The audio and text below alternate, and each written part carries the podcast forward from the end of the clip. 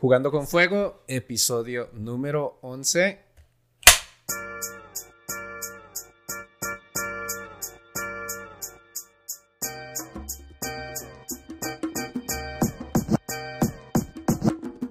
Parte de la comunidad de No pasa nada, eh, muy amablemente, eh, nos mandó una recomendación porque les encantó el capítulo del café, que usamos la, el método, porque hay muchos métodos.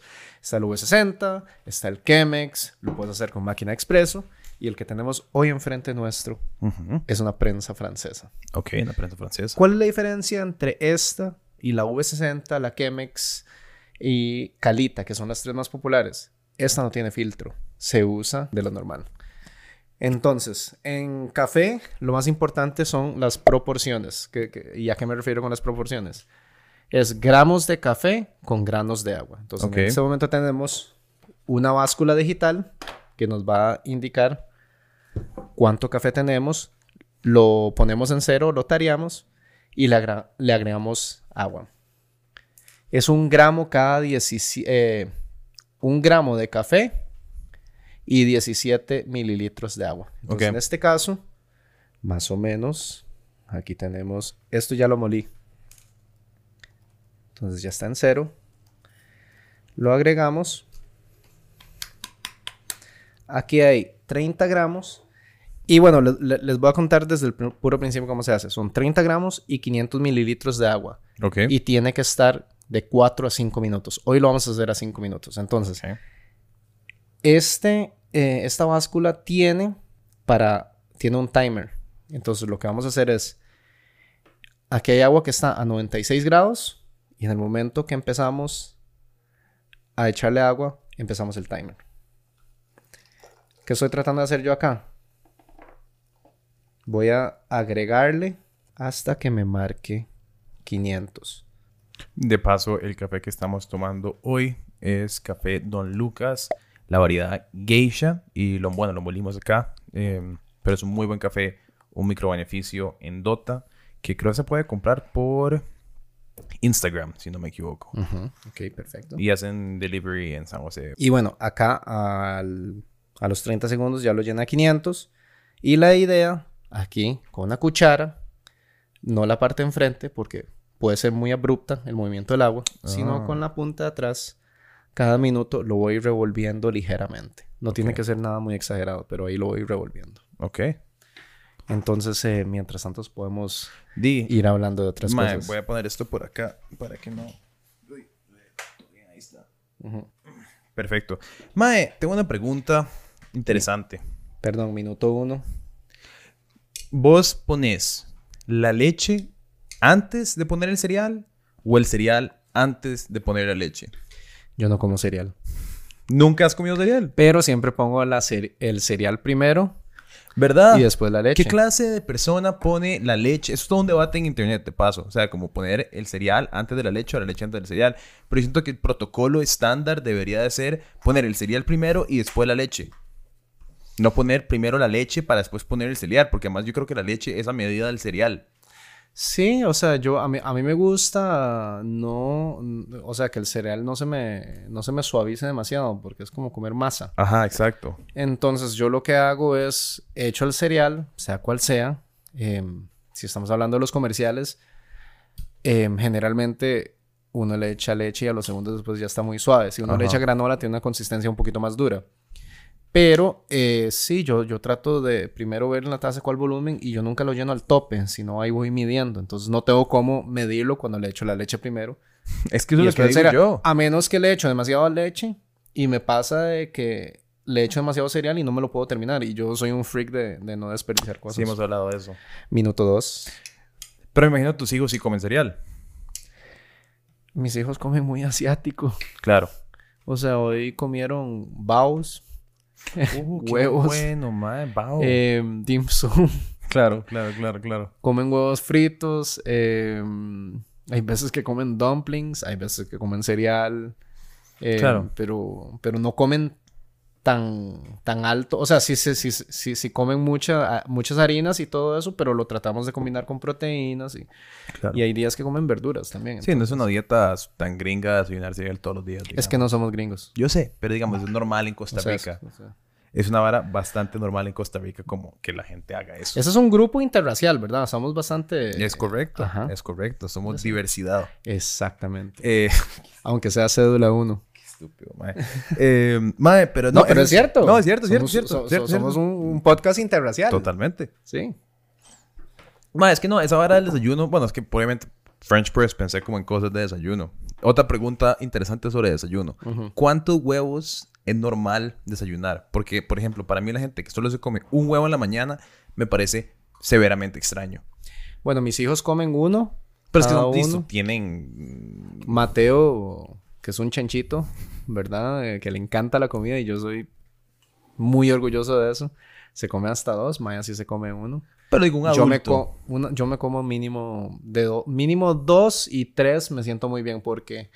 Porque de vez en cuando me gusta hacer como omelets franceses. Ah, en un sartén. Y tres es el volumen perfecto para que... Porque ya después cinco se te llena, o sea, se pone muy alto. Entonces tienes que mover y casi que se vuelve un soufflé, o sea, se infla. Exactamente. Bueno, no, no llega al punto de soufflé, pero, pero, pero, pero, o sea, no te da chance para controlar la cocción. Es un tema de técnica, pero, pero realmente, yo sé que vos comes cinco. Yo como muchos huevos. Ajá, exacto. Sos un come huevos. eh, madre, si yo como un pichazo. Pero es que tuve, tuve una discusión con alguien el otro día porque, bueno, por eso mismo, porque me preguntaron, madre, ¿es cierto que usted come como cinco o seis huevos en la mañana? Y yo como, madre, hasta más. Eh, porque a veces como como cuatro huevos y depende, depende del tamaño.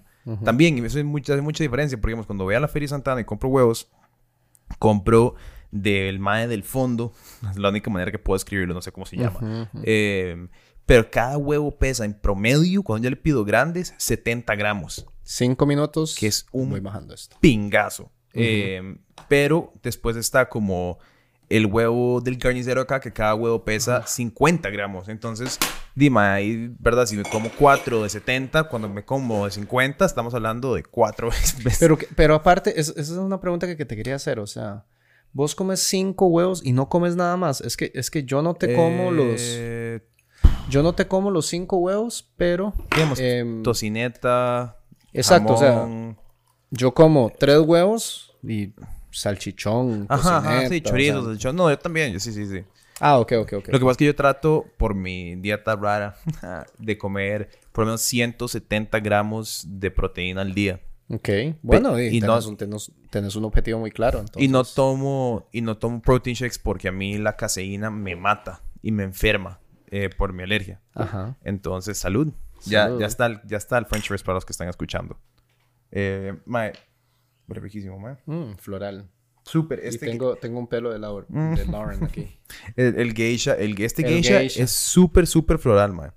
Bueno, eh, la característica del geisha, si la gente quiere entender un poquito del, o hacer una comparación de las variedades de vino y café, el geisha es como un pinot noir en, en vino. Es muy delicado, es muy, es muy floral, es muy frutal. ¿Verdad? Y, se ha puesto muy a la moda en el mundo, pero Panamá fueron los que lo hicieron famosos en el mundo. De verdad. Sí, Finca La Esmeralda, que quedó en número uno en la competencia de Panamá. Y en ese momento fue el quintal, creo que fue hace ocho años, me gustaría decir. Fue el quintal más caro de la historia del café. ¿Y por qué se llama geisha? Hay demasiadas variedades. Hay caturra, hay catuay. Dentro de caturra hay rojo, verde, amarillo. Del catuay también. Eh, hay variedades que se llaman Kenia. Eso no significa... Que sean de Kenia. Que sean de Kenia. O sea, hay... hay eh, maragoyipe, que es una semilla... Eh, es una... Es un grano bastante grande, uno de los más grandes del mundo. Después está moca, que, que, que la variedad es pequeña.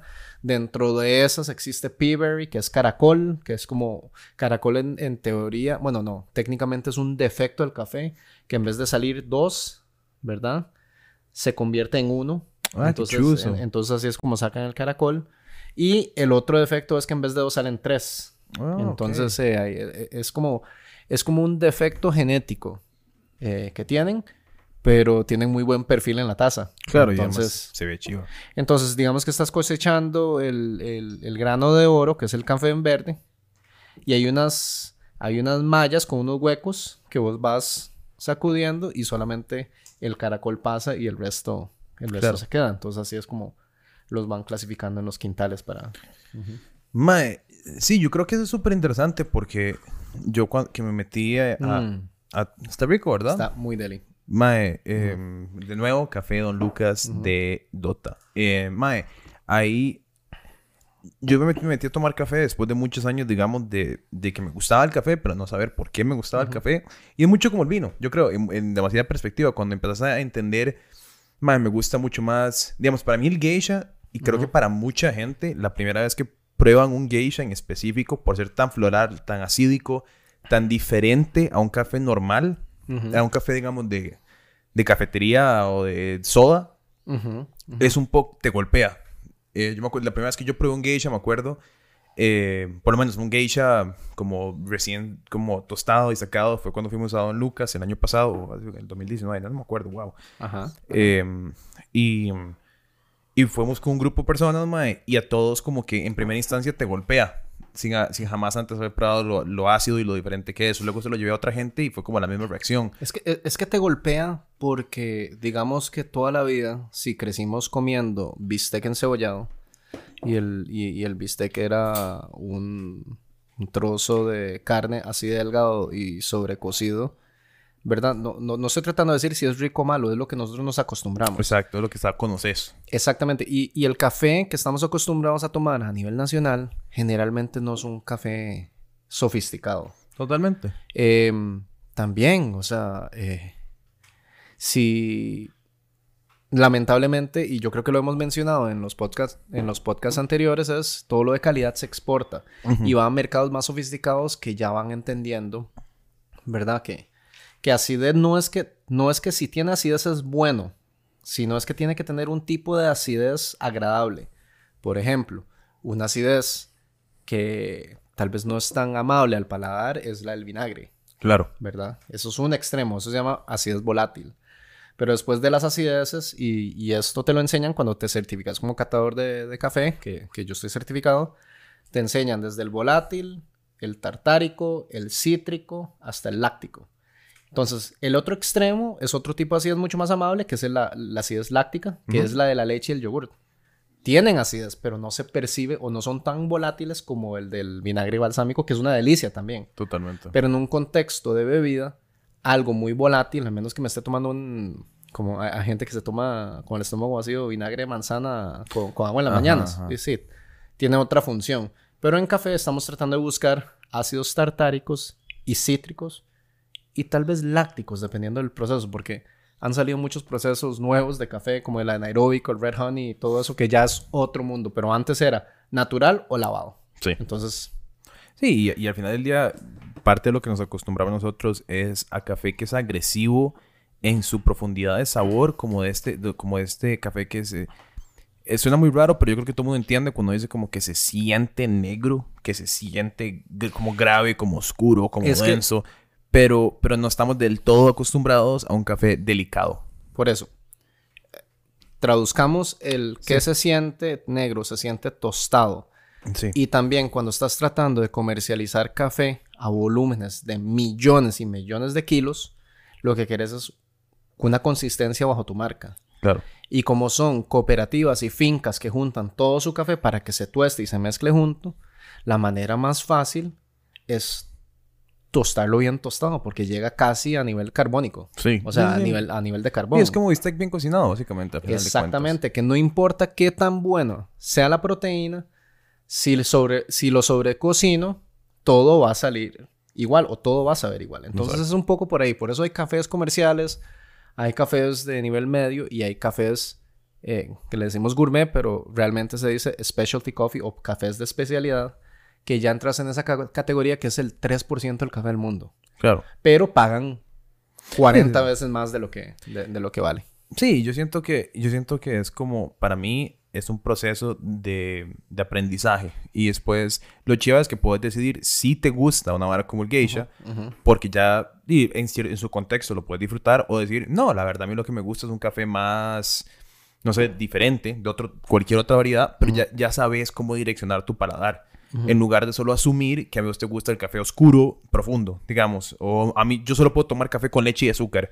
O yo solo puedo tomar café con Sí, crema. Sí, sí, sí. o ¿Verdad? sea, Como que nosotros- abrir ese espectro y decir, ma, yo, yo, yo ya, ya sé que, que quiero probar. Yo, yo, yo creo que el gusto es muy subjetivo, ¿verdad? Y, Obvio. y si la gente... Excepto con la carne bien cocida. Ahí están equivocados, definitivamente. Ahí están equivocados, pero hay gente que, que va a Doris, tu lugar favorito, y la piden bien cocida. Entonces no hay nada que hacer, man. Entonces no, no hay que compartir carnes. Exacto. Son- Nada más. Pero es demasiado subjetivo. No existan. Y si vos tenés placer, eh, di todo bien. Todo bien. Sí, supongo. Sé que no esté de acuerdo, no significa que uno, que uno tenga la razón. Pero, pero, en todo caso, hoy hablamos de cafés, o sea, mañana hablamos de carnes, o sea, siempre hay un rango y un espectro de lo que debería ser. También, también los que comen carne se la llevan al otro extremo, azul. O sea, yo, a mí no me encanta porque yo sí disfruto mucho el efecto de Maillard, ¿verdad? Que se, que se carameliza un poco la, la superficie para tener otra, o- otra etapa de, de complejidad de sabores. Y para mí, gu- degustar o, o catar o, probar cosas diferentes se trata mucho de las capas de sabores y qué tanta complejidad me puede ver, ¿verdad? Si una carne está muy mal, o sea, si, si, si está muy cruda, y es pura acidez, lo que va- pura acidez y hierro es lo que vas a sentir, ¿verdad? Y, y hay gente que le gusta y todo bien. Es como un hígado que, que, que- que- que no tiene efecto de Maillard, es demasiado hierroso.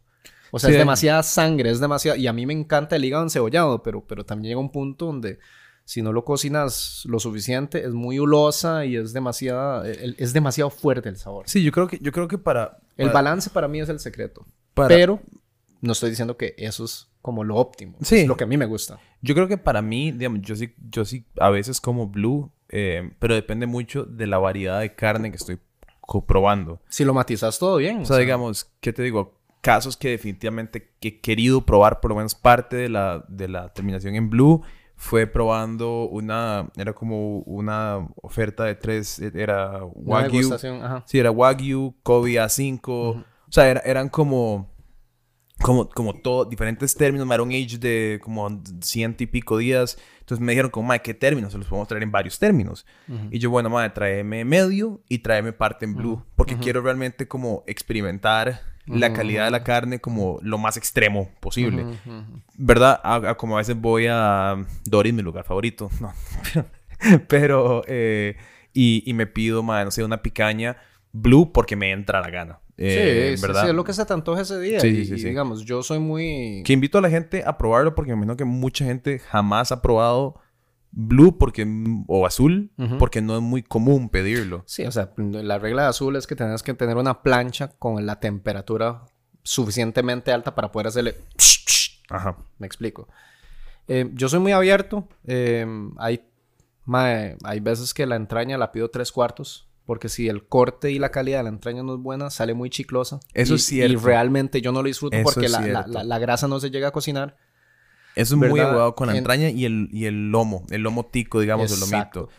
O si no, me voy al otro extremo. Crudo y que me hagan un tartar. Ah, que bueno, me sí. encanta comer Sí. el tartar. Entonces, sí. Y eh, generalmente cuando voy a lugares eh, nuevos que, que tienen buena reputación y todo, cuando viajo, madre, yo lo dejo a criterio del chef. ¿Mm? Tal corte. eh, ¿Qué término quieres? Y le digo al salonero lo que me recomienda el chef. Y si el chef dice que es blue porque él sabe que lo venden a 120 días, pero realmente tiene 123 días y Ajá, él ajá. por experiencia dice tal, y yo estoy abierto a probarlo. Obvio. Yo creo que eso, es, esto también es mucho de la vara, como meterse a poder, como eso, como la recomendación y como decís vos, a veces el tres cuartos, que también muchos como snobs de carne te dirían como, "Mae, de medio para arriba, nada. Eso pasa un montón, man. No se pide al chile Sí, un corte de carne sí, sí. muy grueso y termina siendo chicloso y uno es como, "Mae, por favor, o sea, yo he devuelto carne a decir, más sí, yo sé que lo pedí medio, pero, pero, man, ma- cocinármelo un poquito más porque no, se- no se puede comer así, o sea, o sea, Ujú, no, me- no estoy disfrutando el corte. Sí, sí, sí. Mae, hablando de corte de carne, ¿qué pensás de la coctelería en un restaurante? ¿Qué? Ay, Dios. Mae, ok, voy es a, que vos voy a- siempre haciendo esas preguntas. voy a, voy a, voy a hacer esta, esta pregunta, mae, en ¿Qué, conte- tip- qué- qué- qué tipo de coctelería? O sea, Bueno, pero ¿sabes? Para sí, entrar sí. al contexto. Ok, dígame. Porque, ok, esa fue una conversación que tuve hace un par de días y la tuve con una amiga que fue como, "Mae, fui a este restaurante a probar la comida. Me gustó, no me voló la jupa, Pero lo que me recordó del restaurante fue la coctelería. Volvería solo por la coctelería. Ajá. Y a mí me pasó una vara que yo, y después lo hablé como con tres personas y lo hablé con vos, y los, todo el mundo me dijo exactamente lo mismo. Estoy, estoy mamando. Ujú. Porque para mí, yo nunca dejaría de ir o iría a un restaurante única y exclusivamente por su coctelería. A un bar de fijo. Ujú. Como que un bar, obviamente, digamos, pero igual yo no me pido un cóctel en un bar nunca. Entonces no es. Yo nunca. O sea, un- a ver, un cóctel sí, pero digamos, lo más cóctel que me pido es un. No sé si el vodka soda tiene nombre de cóctel, pero. Pero bueno, entonces me llevan, me, hablan de este lugar es como, ah, sí, este lugar fue espectacular. Lo que, me, lo que me apunta a ese lugar, que es un restaurante, restaurante, no es un bar, restaurante, es un restaurante, fue su coctelería. ¿Qué tan importante es para vos? Para mí es súper importante, pero eh, la coctelería como que en estos años eh, se, se ha activado acá.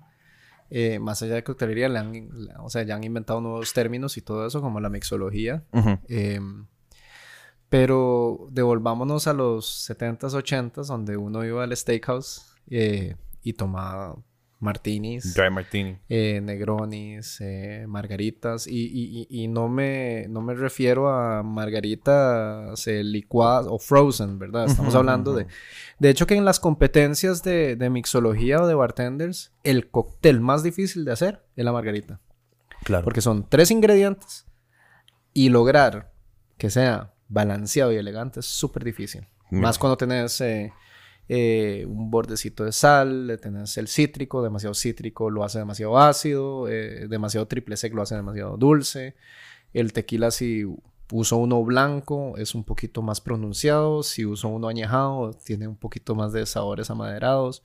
Entonces todo, todo, es un tema de, de- de balances. Yo sí te disfruto un buen cóctel, eh, especialmente cuando voy a algún, algún steakhouse, empezar con un martini, algo seco que me haga salivar, Ajá, ajá, que se me abra el antojo. Pero el martini es un trago sumamente complicado, o sea, tiene ginebra, complicado. Muy delicado. ¿verdad? Muy delicado. Es ginebra, un poquito de vermouth blanco, seco, shaken. ¿Verdad? Si lo revuelvo demasiado, es demasiado aguado. Y si no lo revuelvo lo suficiente, es demasiado alcohólico.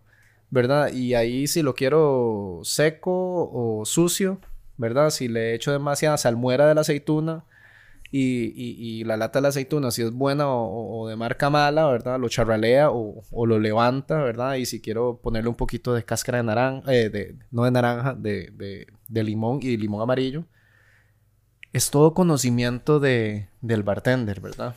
Y creo que, que por los hoteles all inclusive la- los cócteles han charreado un poco con, por, por, por medio de la piña colada.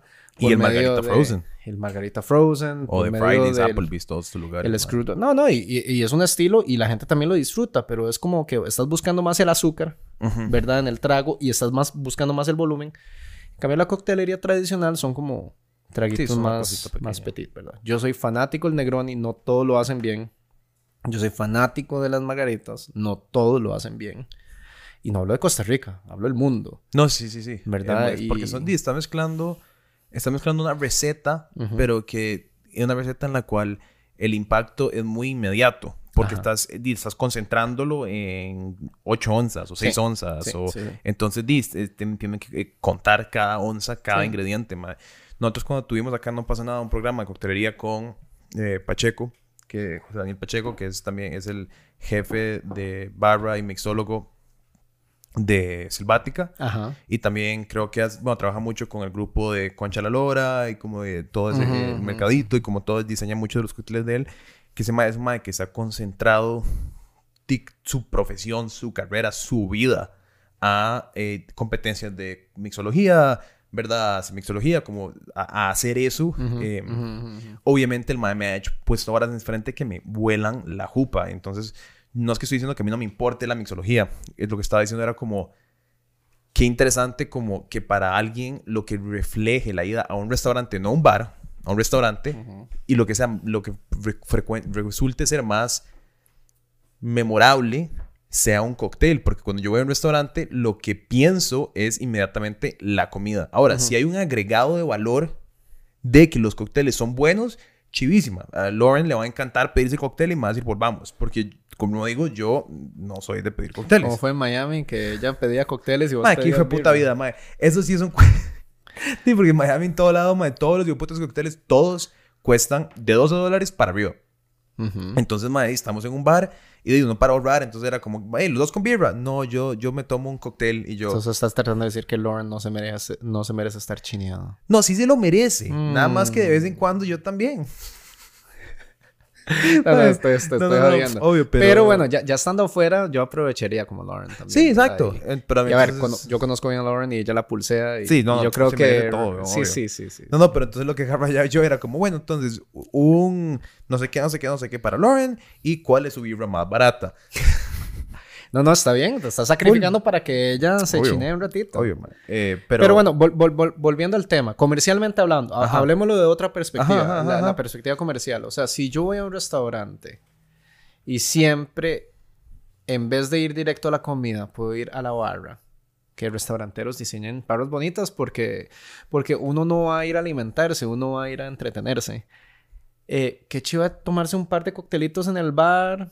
Nada ¿verdad? más chido. Y, y después pasar a la cena. Em, a mí me encanta sentarme en las barras del restaurante. ok. Hey, perdón por interrumpir, yo sé que estamos hablando de una vara súper interesante, eh, pero si pueden y quieren, como siempre, la mejor forma de apoyar este programa y todos sus programas favoritos de No Pasa Nada es yendo a patreon.com slash no pasa nada oficial, a donde nuestra meta es llegar a 800 Patreons, que estamos un poco largos todavía, pero ustedes pueden cambiar eso. 900 entonces. Exacto, muchas gracias. Muchas gracias. Mae, ¿qué, ¿qué pensás? Ah, no, que este lugar que se llama como 1948 Ajá, o algo por el estilo, ajá. mae. Eh, Uno de los bartenders era Clark, fue compañero mío de sommelier, es un crack. Ah, ¿en serio? mae, y compitió y creo que ganó también. Y bueno, estuvo ahí. Yo sé que se cerró por la pandemia. Después está Atelier Espiral. Ajá, yo lo sigo en Instagram, nunca he Yo, ido, pero... yo también lo sigo y yo quería ir y no, no han abierto y quedó en, en avisarme cuando iba a abrir. Después está Liz Furlong, la de Bebedero, que ahora está en, en Monteverde. No es la primera vez que la mencionamos. La vieja es una crack y debo decir que para mí fue como la primera emprendedora en, en hacer un lugar de mixología. Que, que extraño mucho ese lugar en el, en el Stein. Sí. Lo sí, extraño porque, sí, porque sí, ya uno parecía por ahí a las 2 de la madrugada. Ajá, ajá, ajá. Y no estaba como ni en Escazú ni en Escalante, donde había muchos policías, entonces ahí uno se quedaba ahí. Entonces, siempre y cuando Liz no, no, lo, echara, no lo echara uno, y uno iba a, a matizar. Yo llegaba los domingos cuando no había nadie. Ajá. Yo llegaba los domingos en la noche a tomar un par de tragos y a hablar paja y a Qué vacilón, diferentes, sí. Mae, otros lugares que, que he ido, digamos, bueno, a- en Cava he probado un par de varas. No he ido lo suficiente para tener un criterio como seguro de la barra de ellos, pero mm, sé que le están poniendo atención a la Ujú. vara. Ah, si le ponen atención, a ver, al final es un tema de que si tenés, o sea, si, si tenés mm, ojo, nariz y boca y probás, Ajá. si está balanceado, o sea, es, es dedicarle el tiempo, es que no es difícil lograrlo, es dedicarle el tiempo. Pero yo creo que sí es difícil ser memorable. Ujú. Yo creo que sí es difícil como que en tu cabeza exista un lugar, un espacio en tu, en tu, en tu conciencia que vos decís- alguien te pregunta, Mae, quiero ir a probar un martini, ¿dónde? Y vos te das la respuesta. ¿Ves? Exacto. Eso es difícil. Esa es la parte que es complicada. Llegar a ese punto. Isolina y hecha por Nacho. ¿Ok? ¿Ve? Eso es muy específico. Eso, no se lo, eso no lo puede decir todo el mundo. Entonces creo que llegar a ese, a ese, a ese margen de, de que sí, ok, es un buen cóctel. Sí, ok, recomiendo. ¿Te gustó los tragos? Sí, estaban bien hechos. Ah, que sea tu go-to. Digamos, a mí dicen Gin Tonics, Pocket. Sí, Gin Tonics Poke. ¿Verdad? Entonces es como, es como esa vara, como a dónde existe. Para mí, eh, mixólogos que hacen varas diferentes. Pacheco, en Selvática. Ese más muy gato para hacer varas diferentes. No, todos los tragos de Selvática están muy ricos. Ma, ese ma- ese ma acaba Lo, de lo- una lo- vara. lo único que yo digo selvática, y eso yo lo entiendo porque yo estoy en el lado comercial, es que la cantidad de licores que ellos tienen es muy limitada porque fijo, Florida o Pampa o, o Alpiste invirtió y les dijo, mae, meta los míos. Claro. Eso es lo que pasa en esos lugares, pero con lo que tienen lo han hecho muy bien. Entonces, Selvática, básicamente viendo, vi- viendo eh, la variedad, yo creo que sí hay una inversión importante. Que bueno, eh, los, los comercios necesitan este tipo de apoyo y no lo estoy criticando. ¿Verdad? Donde llegan a un acuerdo y dicen, mae, a ver, que el Ajá. trago de la casa se haga en base del Aperol que yo te ofrezco o eh, el Campari, etcétera, etcétera, etcétera. Que todo bien, porque el Aperol y el Campari son bases de muchos cócteles tradicionales. Sí. Entonces a mí sí me gustaría como ver más variedad, pero yo entiendo que nosotros, o yo que antes que trabaja para importadores, nos ponemos muy territoriales y hijueputas. Obvio, y obvio, esto es una realidad de la industria, porque, eh, es porque uno no se da cuenta y uno se carga de inventarios y cada botella son 30, 40 mil colones. Multiplica eso por 40 y de repente tenés un inventario de más de un millón. Y, y mientras tienes que pagar planillas y, y la luz y la electricidad, la luz que es la electricidad y el agua y, y esto y los impuestos, mae, o sea, hay que entender. O sea, Sí, no sí, es sí, que no lo hacen porque no les da la gana. Toda, toda persona que tiene un bar quiere tener variedad, Obvio. pero hay acuerdos comerciales que se tienen que respetar y eso yo lo entiendo. No, totalmente. O sea, y, y yo creo que ahí también es donde puede existir la, como ser ingenioso, ¿no? Porque entonces si te des 10 y tenés que hacer, no sé, una vara muy loca, bueno, ¿cómo haces con esos 10? Y también de la limitación sale la innovación. Exacto. Siempre, siempre decimos eso, man. Las mejores innovaciones salen de la escasez y no de la abundancia para mí, pero, pero hey, yo creo que el año pasado fue una prueba Ajá. y me gustaría revisar a nivel país cuántos, cuántas nuevas sociedades anónimas y emprendimientos salieron en base de esto. Ajá. Sí, total, Eh, ¿verdad? Qué interesante Sí, sí, saber tengo, eso. tengo, tengo, tengo amigos que, que siempre han tenido muy buen gusto al diseño y amigas también, ¿verdad? Y de repente están haciendo collares y t-shirts y no sé qué, y, y hechos bien. Yo vi surgir una vara muy interesante. Ujú. Eh, bueno, obviamente, cuando todo el mundo empezó a. Yo sé que no estamos, no sé por qué, pero hablemos de eso en segundo, igual picha. ma. Yo, Ajá. una vara que vi muy vacilona fue el, el aparecer de un montón de compañías que hacen equipo de hacer ejercicio en casa. Ah, sí. No, no, yo te vi eh, comparando racks. ¿sí eso es lo que estoy, eso es lo que estoy. Es más, voy a poner ese comunicado de prensa. Compañías, escríbanme, eh, porque estoy haciendo. Dima, estoy buscando porque, porque es algo como que hay muchas, ¿verdad? Hay demasiadas. eh, entonces, tratando de comparar porque no hay un estándar, Claro. es difícil y, y hay muchas muy buenas y hay otras que entonces he comprado varas vacilonas y. Porque, pero después hubo una vara como que surgió y la Estabas gente. comparando una con la otra y ver cuál es, y estabas viendo si se podía, o sea, el, el otro día lo estábamos comentando, que si este rack se puede mover o si es Ajá, fijo y, ajá, y todo eso, y sí, han salido muchas compañías de, De eso, que antes nunca que se volvieron existido. soldadores. Ajá. Sí, ma, está bien, porque la materia prima está ahí y, Y una necesidad y exacto. A todo esto no está pidiendo regalado, está pidiendo referencias. Exacto, eh, exacto. y Sí, si sí, les sí, van a sí, sí. regalar, por favor, que yo no me entere. Mae, pero, pero no, weón. Eh, pero sí, mae, yo creo que esa vara es muy cierta, mae. De hecho, que una de las varas, acabo de, cuando Pacheco acaba de, de entrar a una, me contó, entró a una competencia de Campari Internacional Ajá. y entonces eran todas las marcas de Campari. Una de esas, de ellas es este, Whiskey Wild Turkey.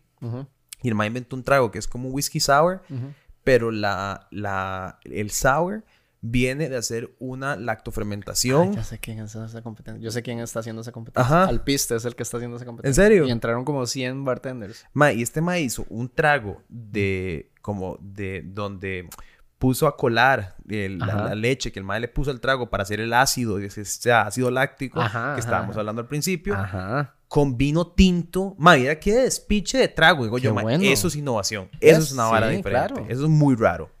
No, no, no. Buenísimo. Buenísimo. Para vos apenas. eh, Ajá, exacto, exacto. Para que te dé. Bueno, igual, ese ma hizo una versión de un chili guaro, Ajá. igual, con eh, colándolo para que fuera el ácido láctico lo que queda detrás. Uy, Maes. ¿Cuál es su chiliguaro favorito? ¿Cuál es su chiliguaro favorito? Vamos a hacer un ranking de lugares con chiliguaro. El mío ya no existe. Santos tenía mi chiliguaro favorito por mucho. ¿En serio? Pero por... Nunca lo probé. Pero por... Man, pedía Yo- picheles. De esa vara. ¿En serio? Fuera vara. Es memorable para mí esa... Bueno, esa gente de Cava. Rest in peace. Gente de Cava que antes era de Santos. Ajá, eh, ajá. Un chiliguaro, por favor.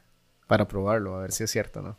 Era muy... Era una vara espectacular. Pero ¿qué era lo que te gustaba? A ver, no me digas que es Decime no, no. por digo. qué y qué era lo que tenía. O sea... Ma, era, era una mezcla muy buena, digamos, de... Para mí, es que, ver, chiliguaros, ¿verdad? A ver, establecemos que tiene que tener un chiliguaro. Claro, es puro marketing. Chiliguaros, es como el Bloody Mary Tico. Exacto. En, en shot. Sí, pero no, pero es esa diferencia, digamos, de que si va a tener o no va a tener lisano, de que si va a tener mucho clamato o poco clamato, si va a tener jugo de tomate o si va a tener clamato, que son, ¿verdad? Y sí saben diferentes. Sorry, pero sí saben diferente. No salen diferentes, por, por eso no se vende como jugo de tomate. Ajá, que si va Ajá. a tener tabasco o si va a tener otro chile, eh, que si va a tener pimienta, cuánta, eh, ¿verdad? Y entonces ahí empieza todo este juego de, ¿verdad? Y después obviamente cuánto cacique o guaro o el guaro con el que estés haciendo el chile guaro le vas a poner. Eh, entonces, como que, eh, no sé, lo que hablabas ahora es de balance. Y era para mí un chile guaro que era muy balanceado. No te, porque muchos chile guaros para mí te golpea el clamato por la jupa o te golpea el Worcester- Worcestershire sauce. Sí, y, y todos esos Es factores son de demasiado sodio. O Ajá. sea, es tanto sodio, ¿verdad? Es como echarse un shot de, de salsa de soya. Ajá. Que es como... uh, Entonces vos sos como... Entonces la gente... Para, para mí, también para mí la gente reacciona, mae, con el chiliguaro como si estuvieran tomándose un shot de lava. La gente es súper dramática. La gente es como, uy, no, yo no tomo chiliguaros, mae. Igual que con el tequila. La gente trata como el que están un shot de tequila la vara más ácida que se han tomado en su vida. A ver, mae, por favor. Disculpen, pero no. Ya, dejen la payasada. Todo el mundo es como, yo no puedo tomar tequila, mae.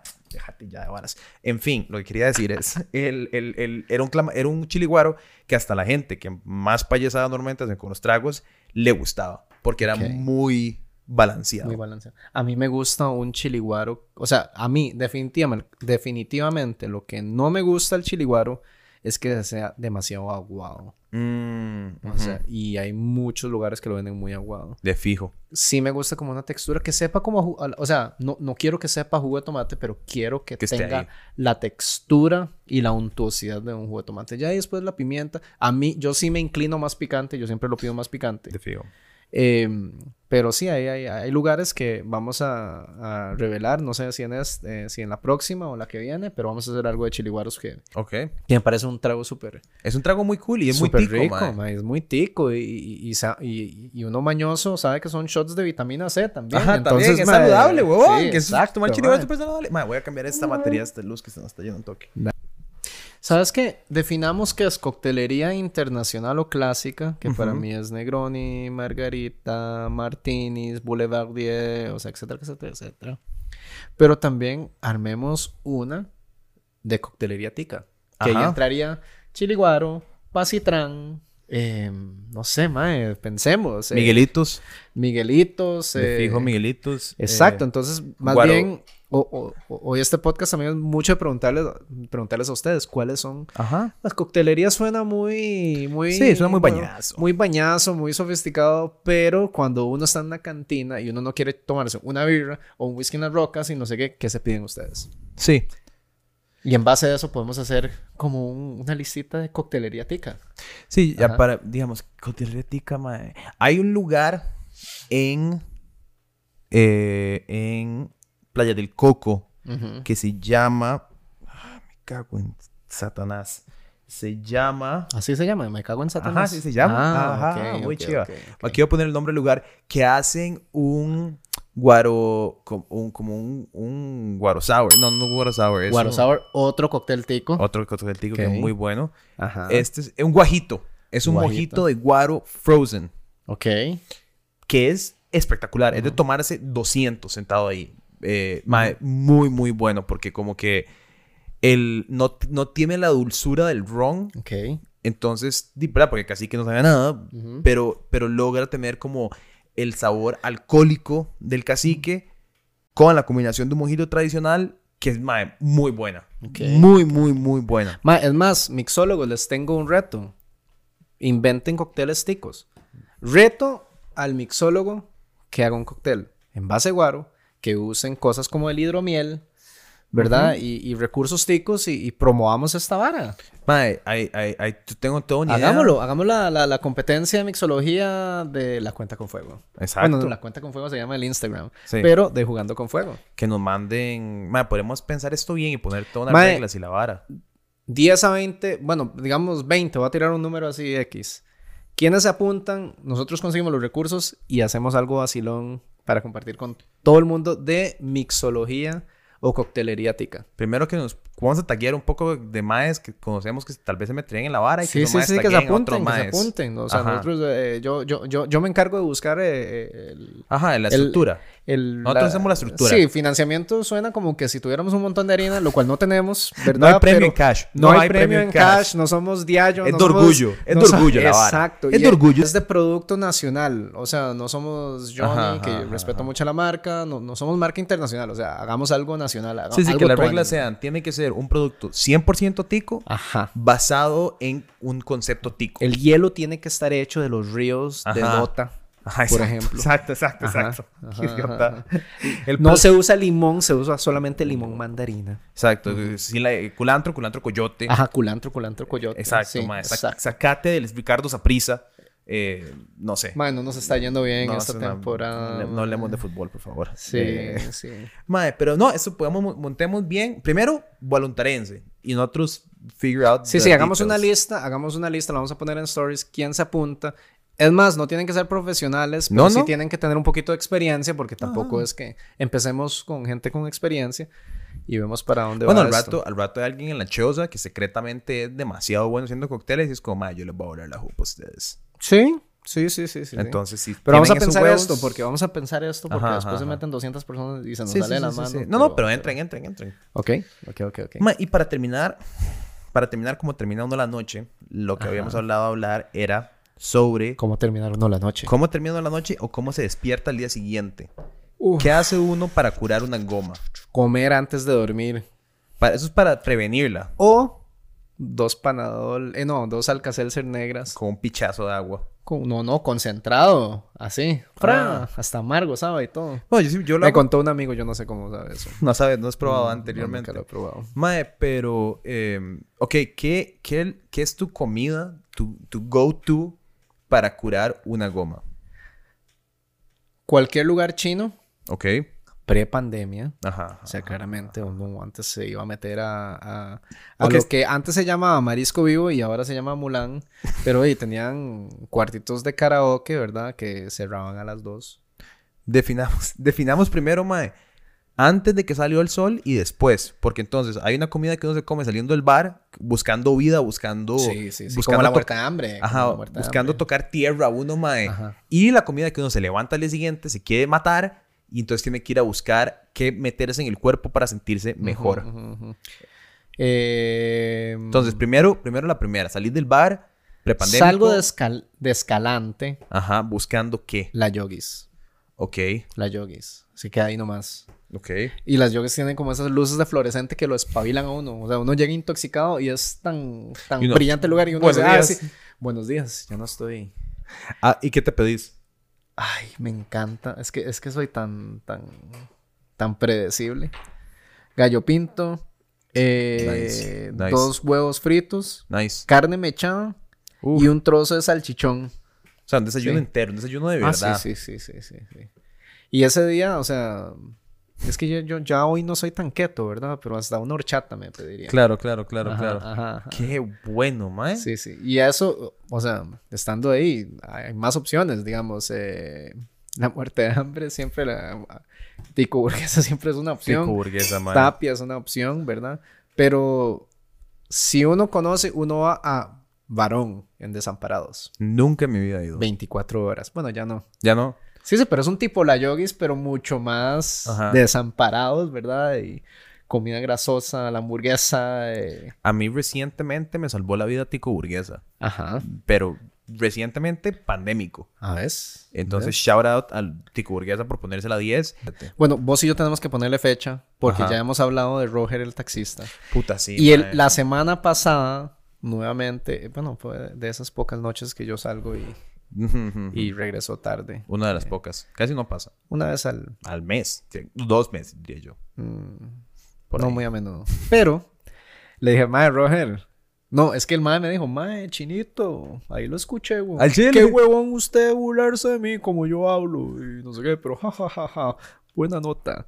Y yo, no, no, Roger, usted sabe que, mae, puta, cariño. Compitas, compitas. qué. Y yo, mae, bromas atar- aparte, ¿cuándo nos vas a llevar? Y mae, chinito, usted solamente me dice cuándo. Ok. Sí, Mae, sí, sí. entonces, Entonces tenemos que planificar eso porque yo estoy intrigado de que, a ver, mae, es cierto, los taxis trabajan 24/7 Ajá. y esos maes a las 2, 3 de la madrugada tienen hambre. tienen hambre y están buscando y esos maes saben. Qué bueno Saben, hacer un, tenemos que un hacerlo. tour after hours. Exacto, entonces pongámosle fecha, les prometemos que vamos a hacer eso antes, Antes de que termine el mes.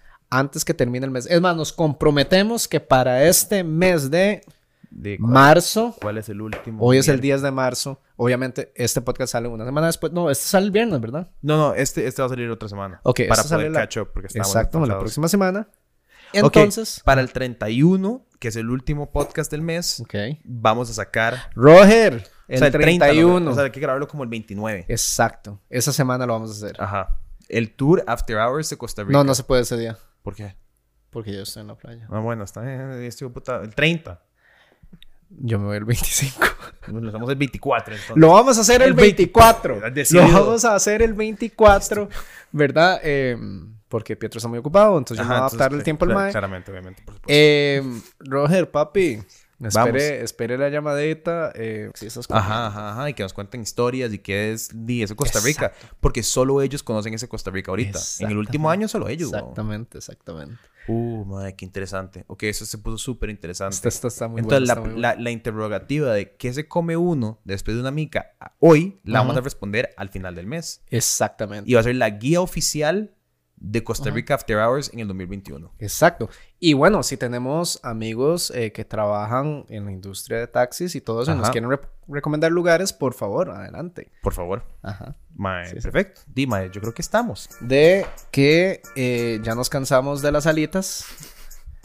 Eh, la vibra todavía sigue, ¿verdad? Siempre. Entonces, eh, uno de los objetivos de este programa es poder mantenerlos eh, independiente y por eso es que vamos a ponerles el link de nuestro Patreon, que básicamente son patrocinios, son donaciones mensuales para eh, No pasa nada en general, que también hay un presupuesto con- eh, para, para Jugando con fuego. jugando con fuego.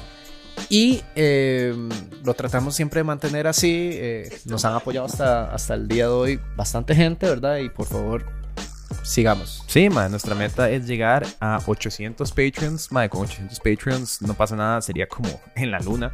Eh, y si tenemos 21.800 personas en Instagram, 13.000 en TikTok, como, no sé, casi 10.000 en YouTube, Ajá. sacar 800 no es tan loco. No, no es tan No es tan loco, Y- entonces, y, si y lo que, y lo que no queremos hacer de este programa es empezar a llenarlo de anuncios de gente y empezar a, a- a que estos mismos patrocinadores lleguen a, tener potestad en el contenido, ¿verdad? Y entonces... eh, pues, Ahora, a que si hay patrocinadores y nos dejan hablar libremente, de fijo.